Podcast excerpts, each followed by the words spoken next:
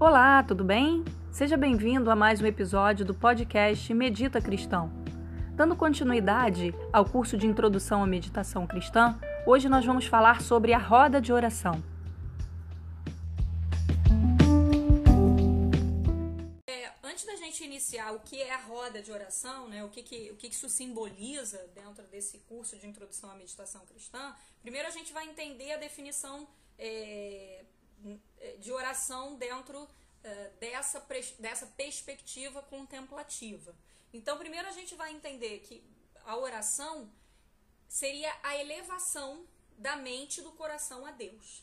Mas aí eu acho que isso, independente de ser contemplativo ou não, qualquer cristão, quando se propõe a orar, a rezar, a fazer né, o seu clamor, seus pedidos, ele está elevando senão o coração, a mente, a Deus. Né? Quando eu estou orando, eu estou me direcionando, né? Estou indo em direção a Deus. Eu oro a quem? Eu oro a alguém, né? Eu oro a esse, a esse Deus que eu creio, né? Que, que, que está em mim, ou que está fora de mim, ou que está no alto, ou que está no céu, né? Independente de onde a pessoa acredita, o movimento da oração é essa elevação, né? É direcionar a mente para Deus. E aí aqui a gente vai entender, se oração é a elevação da mente do coração a Deus, vamos definir o que a gente entende como mente e o que a gente entende como coração, para que fique claro, né? Então, o que é a mente? A mente é aquilo que a gente falou já nos outros cursos, né? É, é, é esse lugar do intelecto, da cognição. A mente é o que pensa, a mente é o que planeja, a mente é o que questiona, que fantasia, que inquieta-se.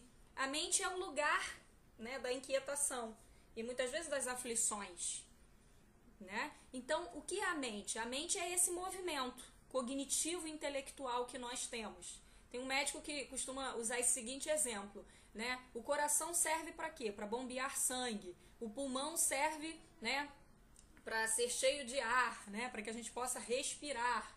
E a mente serve para quê? A mente serve para pensar, né? A mente serve para planejar, para pensar, para questionar, para fazer esse movimento. Então, se a gente for parar para achar que a meditação é não pensar, a gente já está equivocado. Porque aqui a gente é, é igual falar, eu vou é, é, quando eu respiro, então eu fico com o pulmão sem ar. Não, se eu parar de respirar, eu morro. A ideia, quando eu vou fazer uma prática de respiração, é respirar melhor, é deixar fluir melhor a minha respiração. Então, quando eu vou fazer uma, uma prática de atenção na mente, eu não vou parar de pensar, porque é impossível. O movimento da mente é o pensamento. Essa é a função da mente. Né? É, é, é, a mente pensa, obviamente. Então, eu não posso parar esse fluxo. Eu não tenho como impedir esse fluxo. Mas o que eu posso fazer é prestar atenção nesse fluxo e tentar dar uma organizada nesse fluxo, dar uma aquietada, né, dar uma reduzida. Isso eu posso fazer. Assim como eu faço com a respiração, por exemplo, quando eu controlo a respiração. Quando eu trago a respiração para o meu foco atencional. Então a mente é isso, certo? Pra, só para a gente definir de forma assim bem, é, é, bem resumida, né? O que é mente. E o que seria o coração dentro das tradições? O coração, segundo a sabedoria é, é, é, da espiritualidade, ele é aquilo que sabe, ele é aquilo que conhece. O coração é o que ama. Ele vai dizer que é com o coração que eu conheço, não com a mente. Né? A mente ela pode estar com muitas distorções, mas ele vai dizer que o coração é aquele que lá no íntimo é o que sabe. Sabe quando você fala assim para uma pessoa, o que, que seu coração está te dizendo? Embora a gente ouça muito essa frase que o coração é enganoso, geralmente é essa confusão, né? É, de porque o coração dentro da tradição cristã ele tem é, é, muito essa, essa ideia de interioridade. Então a gente pode internamente estar super enganado, porque a mente geralmente ela tem um estado de distorção das coisas. Né? Ela tem um grau enorme de distorção das coisas. Então, quando a gente fala que o coração dentro da tradição é o que sabe, é o que conhece, é que lá no fundo existe uma sabedoria que a gente chama de inteligência que está no coração. A inteligência está muito mais ligada ao coração do que à mente, digamos assim. Por isso a gente, em, é, é, dentro da tradição, por exemplo, do, do exicasmo, essa oração é chamada de oração do coração. E hoje em dia a ciência já fala muito, né, do quanto o coração é repleto de sabedoria. Inclusive a gente tem um estudo, né, que é o instituto do Instituto Earth Math, que é a matemática do coração, um instituto na Califórnia que faz estudos profundos sobre, sobre o coração. Ele vai falar que o coração é repleto de neurônios. Nós temos neurônios no, no coração. Antes imaginava que só existiam neurônios no cérebro. Hoje já se sabe que existem neurônios no coração. Só que levar e direcionar o conhecimento para o coração é algo mais, digamos assim, mais profundo, né? De uma sabedoria é, é, é mais interna mesmo. Então seria o lugar da profundeza, o lugar da profundidade. Então aqui a gente precisa fazer essa diferenciação entre mente e coração para saber o que de fato a gente está elevando a Deus. Se é só a mente ou se a gente eleva o coração também. Porque se a gente está elevando só a mente, a gente está de fato numa oração mais superficial, numa oração que pede a partir muitas vezes das minhas aflições, das minhas demandas, do meu ego e por aí por diante. A gente vai entender um pouco melhor essa situação do ego no nosso próximo encontro, né? Quando a gente for falar do eu. Então, aqui a gente está querendo dizer que a, a, a mente pode ser elevada para Deus, obviamente, mas que o ideal é que o coração também seja. E que é, a gente vai entender na roda especificamente que é ideal que a mente seja elevada a partir do coração. Certo? Então, eu, eu trouxe esse texto aqui do, do Roberto Cardoso. Roberto Cardoso, ele é um médico, ele é um, um médico obstetra, ele é um estudioso é, das tradições também contemplativas, ele ensina meditação no ambiente científico, no ambiente secular, e alguém que tem uma experiência enorme no, no, nesse tema, nesse assunto. Ele é professor da Unifesp e ele costuma usar essa frase aqui. Ele fala que a mente serve para muitas coisas. Ela nos serve para estudar, para planejar uma agenda, para fazer uma lista de supermercados, de supermercado e até para elaborar uma tese de doutorado. A mente serve para isso, serve para muitas coisas, ela tem uma função enorme. Mas ele vai dizer que ela não serve para uma coisa. Ela não se presta a nos permitir a saber quem somos nas profundezas, em essência, em última instância. Então, conhecer e falar de Deus a partir da mente apenas é um saber é, não completo, digamos assim. Ele é um saber pela metade. Então, a gente vai dizer que a oração ela precisa ter essas duas pontas, mente e coração, não só mente. Se for só coração, a gente não parte para ação, né? A gente fica só no coração e não se torna ação. E se for só mente, a gente fica. É, é como se a gente perdesse a parte principal. A gente é, se distancia da fonte, né, do conhecimento e do saber. Então, isso é para a gente iniciar o que, o que seria a, a, a oração especificamente. E o que, que seria a roda? Né? Por isso que o tema é a roda de oração.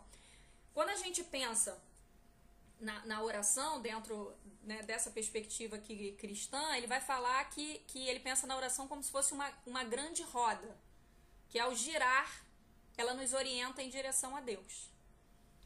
E ele vai falar que os raios da roda, vocês estão vendo uma fotinho aqui, né? Eu trouxe essa foto aqui da roda, até para tentar ilustrar melhor.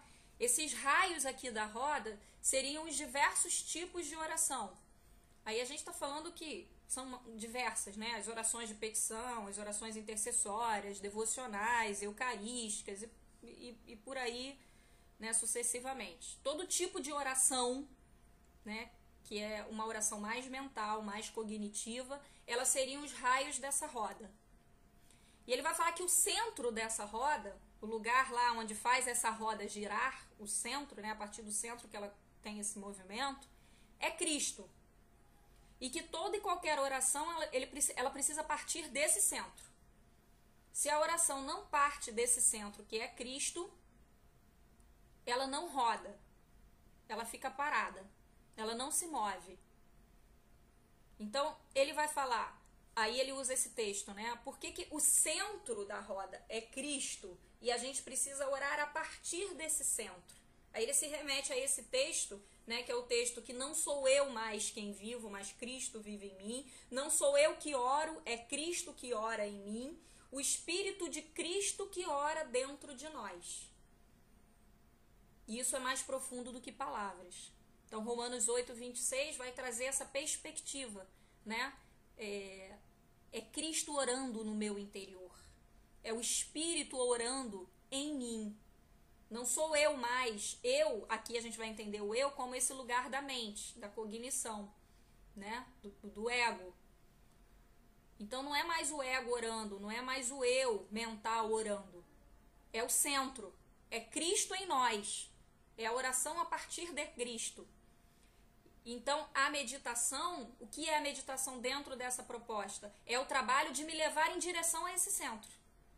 A meditação não é o centro. A meditação é, que, é quem me conduz ao centro. É o que me conduz a esse lugar central.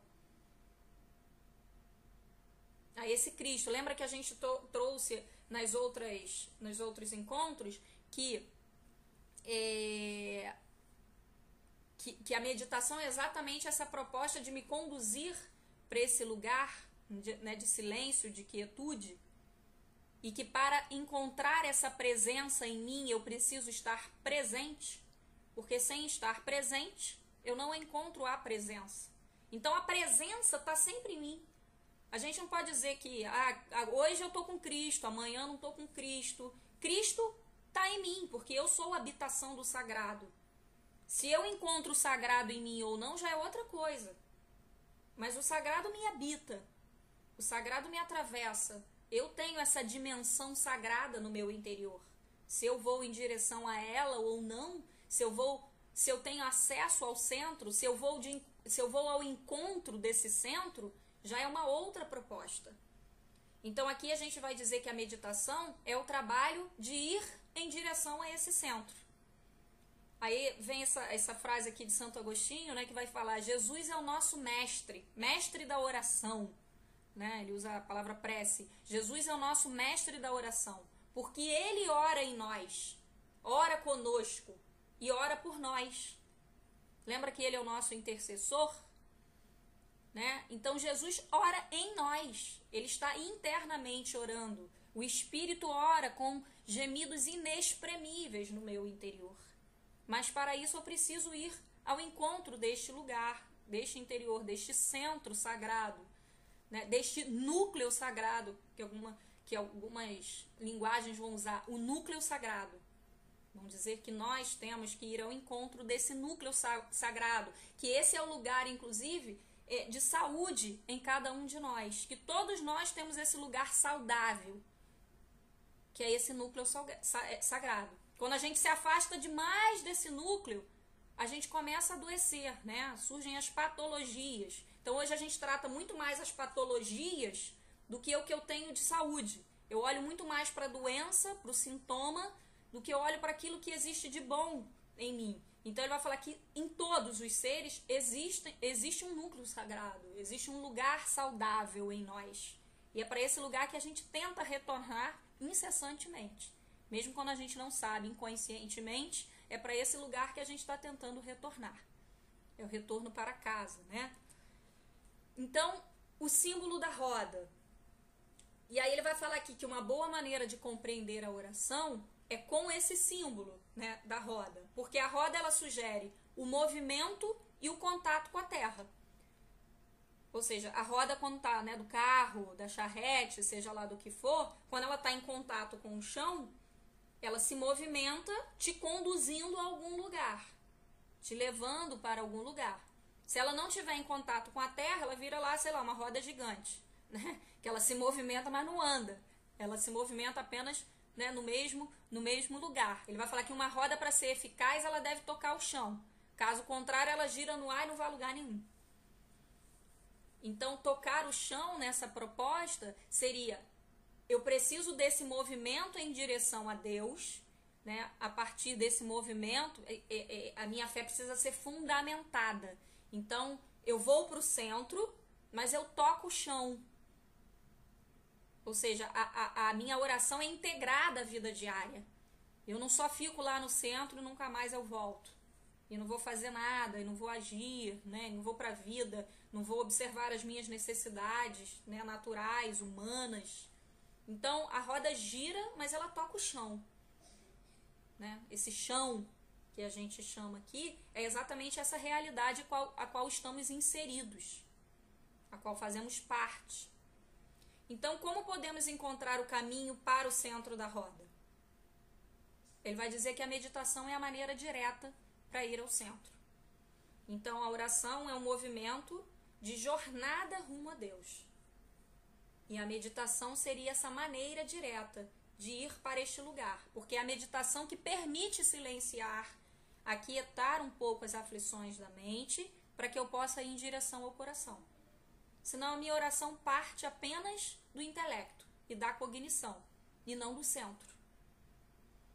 Ele vai falar que no centro da roda há quietude, há quietude, mas na borda externa há movimento.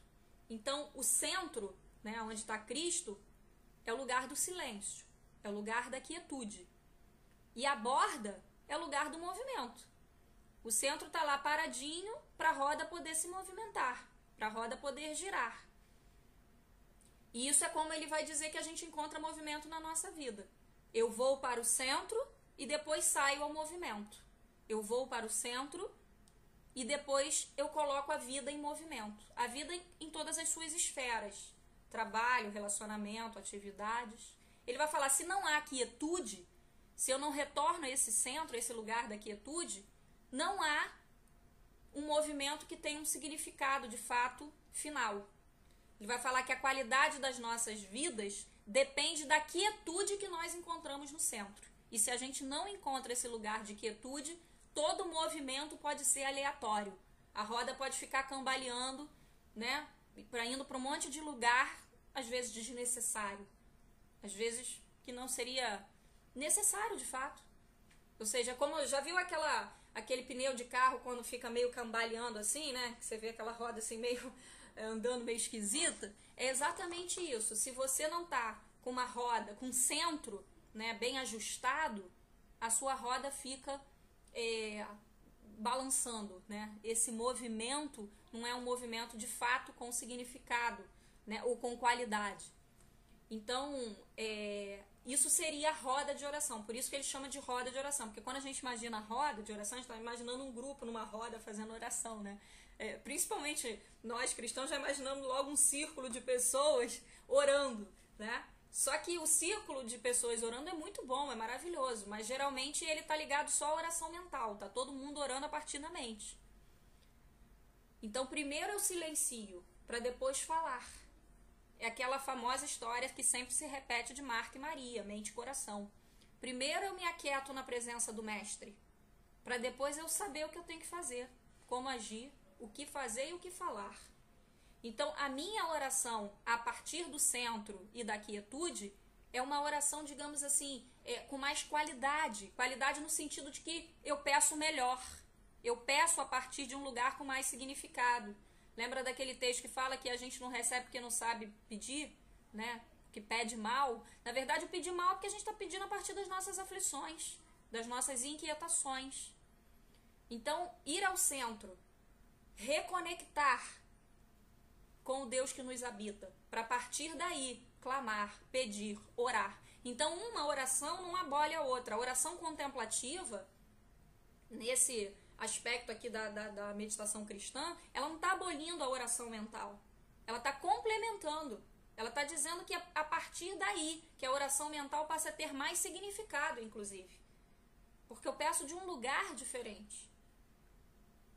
Certo? E aí, é, ele vai falar exatamente isso nesse texto que a gente repete sempre, né, nos nossos encontros, que é o texto de Mateus 6, 7, que vai falar: Não tagarele como os pagãos que pensam e que julgam que serão ouvidos à custa de muitas palavras. Né? Ele não diz então que a gente não deve expressar as nossas necessidades, mas que antes mesmo que a gente expresse essas necessidades, Deus já, já, já as conhece. Antes da gente pedir, ele já sabe que a gente precisa. Então, geralmente eu peço antes de ir para a presença. Aqui a ideia é o contrário. Primeiro eu vou para a presença, para depois pedir.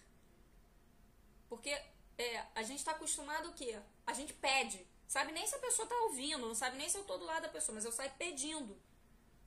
Não dá para pedir se você não tem o um encontro. Porque quando a gente pede algo a alguém, se propõe você estar ao lado ou junto dessa pessoa. Se eu vou fazer um pedido, por exemplo, do Davi, Eu preciso estar junto dele. Eu vou ter que precisar ligar, fazer uma conexão, estar tá próximo. Se eu não me conecto com ele, como é que eu vou pedir? Não dá para pedir mentalmente. Eu vou fazer aqui, ó, né, uma projeção mental e Davi vai saber o que, que eu tô querendo. Eu preciso me conectar com ele. Então aqui, né, trazendo, isso é um exemplo bem esdrúxulo, mas só para a gente entender que eu peço a partir do encontro.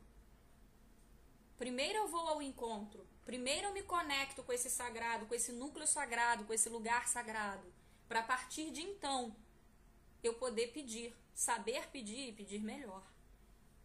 E às vezes a gente vai perceber que nem precisa pedir, só estar na presença às vezes já está suficiente. A minha presença lhe basta né? A minha presença lhe basta nesse sentido. Então, gente, é... a essência do que a gente está falando então aqui é ir ao encontro desse centro, é o retorno ao centro, é voltar, é voltar a este lugar sagrado em nós, é levar a atenção para este lugar, entendendo que Deus habita em nós, que nós somos santuários de habitação de Deus. E aí, quanto mais profundamente a gente entra na oração de Cristo, de silêncio, de quietude, na oração contemplativa, mais a gente percebe que as outras orações, as orações mentais, elas acabam se tornando mais ricas, que elas são aprofundadas, seu significado é aprimorado certo? Então o que a gente está falando aqui é que essa roda é apenas um simbolismo para a gente falar que para ir em direção, lembrando lá que oração nada mais é do que a elevação da mente e do coração para Deus, que para ir em direção né, ao movimento a Deus, a nossa jornada com Deus, primeiro eu preciso ajustar o centro, ir ao centro, retornar ao centro, para que o movimento possa partir daí.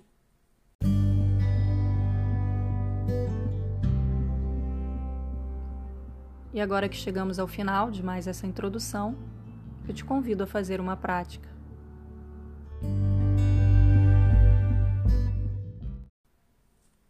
Posição que mantenha o nosso corpo mais imóvel e quieto possível, lembrando do pilar da quietude, do silêncio. O ideal é que a gente encontre uma postura que ajude a gente a sustentar essa postura até o final, esse lugar de quietude e de silêncio. Então, lembrando do tempo de permanência, tá? Porque algumas posturas, durante os primeiros dois minutos, a gente fica tranquilo, a partir do terceiro, quarto já começa a incomodar. Então, perceba qual postura que te ajuda a sustentar. Senão, a cadeira pode ser desconfortável, a coluna pode estar torta, e com o tempo de sustentação vai começar a doer. E se doer, com dor, né, fica difícil a gente conseguir aquietar a mente, porque a mente já não é muito quieta. Com dor, então, ela incomoda mais ainda. Aí que ela fica aflita mesmo, né? Então, ter essa condição, se for possível, nos ajuda a sustentar a prática.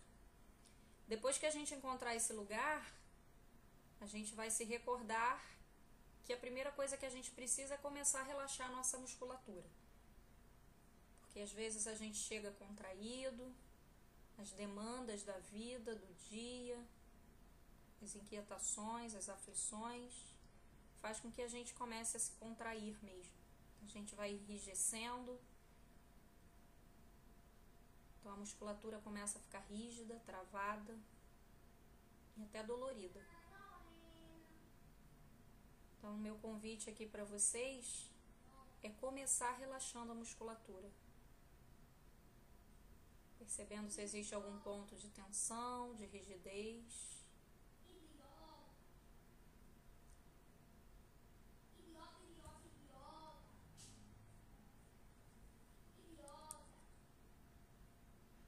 Que você encontrar essa base relaxamento no corpo, de quietude.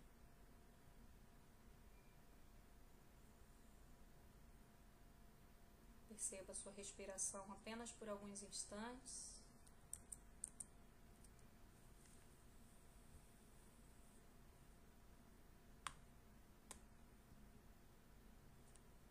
Nós vamos fazer a nossa oração de abertura. Pai, abre os nossos corações para a silenciosa presença do Espírito de vosso Filho. Conduze-nos a esse mistério silencioso, onde vosso amor é revelado a todos que chamam. Maranata, vinde Senhor Jesus.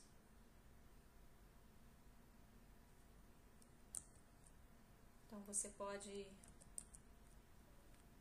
encontrar a sua palavra de repetição e ficar com ela no centro do seu peito.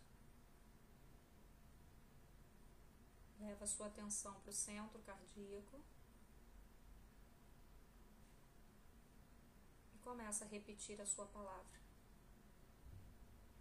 Escolha sua. Permaneça com ela até o final.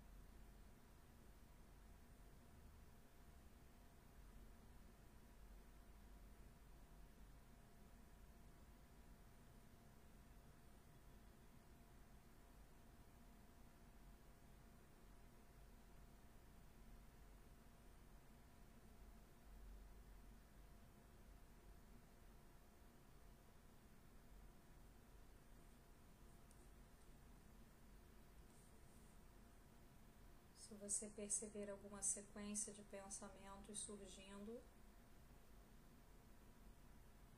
não precisa embarcar. Apenas perceba e retorne ao centro.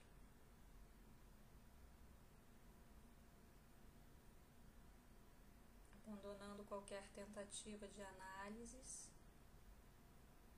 reflexões.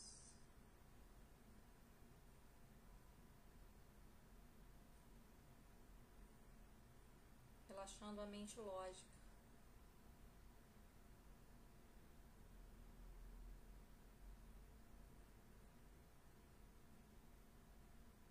Experimentando a consciência além da mente cognitiva.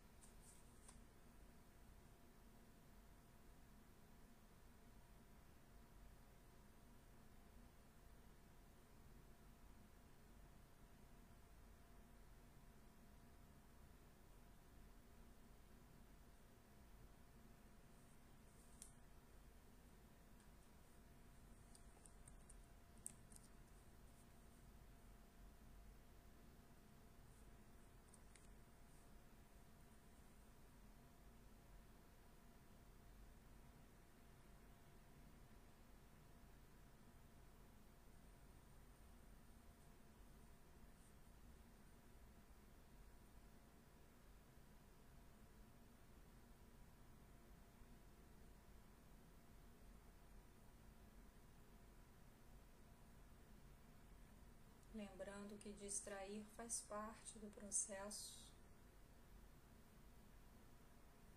Reconhecer a distração, reorientar a atenção é a prática.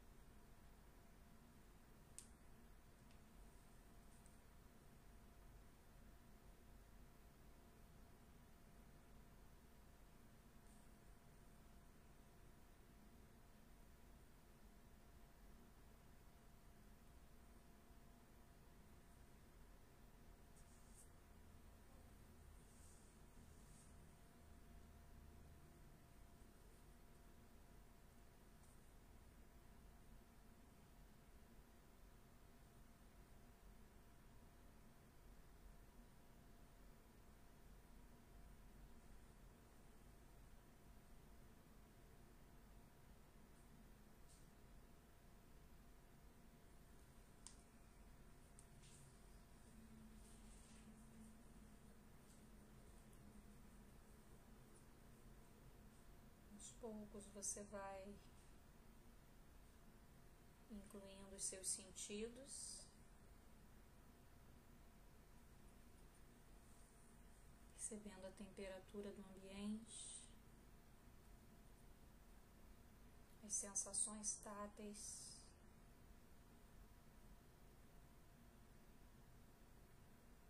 As partes do seu corpo que estão em contato com qualquer objeto, deixando que lentamente o seu corpo comece a fazer pequenos movimentos. Com os pés, com as mãos, os movimentos que o seu corpo desejar. E no seu tempo deixando que os seus olhos se abram bem devagar, mantendo a percepção do seu entorno, das cores, das formas.